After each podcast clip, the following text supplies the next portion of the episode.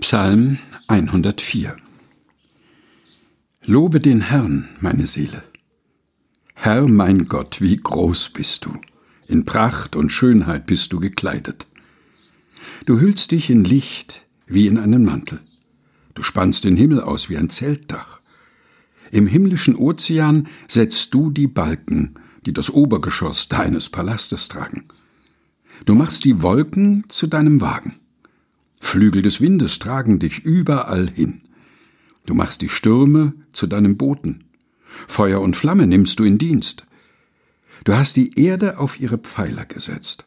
Sie wird niemals wanken, zu keiner Zeit. Die Fluten der Urzeit bedeckten sie wie ein Kleid. Wassermassen standen hoch über den Bergen. Doch dein Drohen zwang sie zurückzuweichen.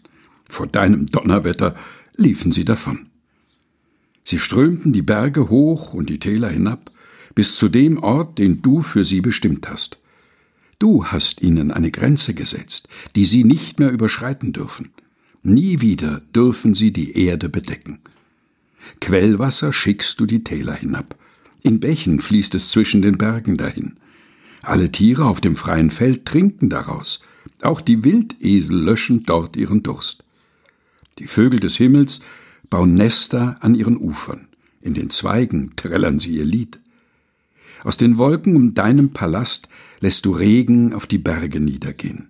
Wind und Wetter, die du gemacht hast, schenken der Erde ihre Fruchtbarkeit. Für das Vieh lässt du Gras wachsen und Getreide für den Ackerbau des Menschen. So kann die Erde Brot hervorbringen und Wein, der das Menschenherz erfreut.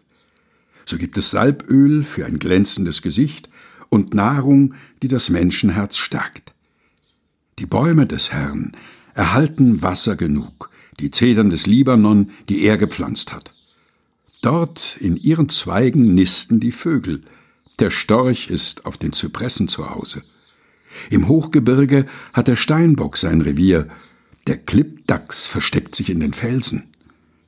Den Mond hast du für die Festzeiten gemacht. Die Sonne weiß, wann sie untergehen soll, Schickst du Finsternis, dann wird es Nacht. Nun regen sich alle Tiere in den Wäldern. Die jungen Löwen brüllen nach Beute. Sie fordern etwas zu fressen von Gott. Geht die Sonne auf, ziehen sie sich zurück und ruhen sich aus in ihren Verstecken. Nun macht sich der Mensch ans Werk und tut seine Arbeit bis zum Abend. Wie zahlreich sind deine Werke, Herr. In Weisheit hast du sie alle gemacht. Die Erde ist voll von deinen Gütern. Da ist das Meer so groß und unermesslich weit. Dort wimmelt es von Lebewesen ohne Zahl, von kleinen und großen Meerestieren. Dort ziehen Schiffe ihre Bahn, auch der Leviathan, den du geschaffen hast. So kann er im Meer sein Spiel treiben. Mensch und Tier halten Ausschau nach dir, damit du ihnen Essen gibst zur richtigen Zeit. Du gibst es ihnen, sie sammeln es auf. Du öffnest deine Hand, sie essen sich satt an deinen guten Gaben. Wendest du dich ab, erschrecken sie. Nimmst du ihnen den Lebensatem, dann sterben sie und werden zu Staub. Schickst du deinen Lebensatem aus, dann wird wieder neues Leben geboren. So machst du das Gesicht der Erde neu. Die Herrlichkeit des Herrn bleibe für immer. Der Herr freue sich über seine Geschöpfe.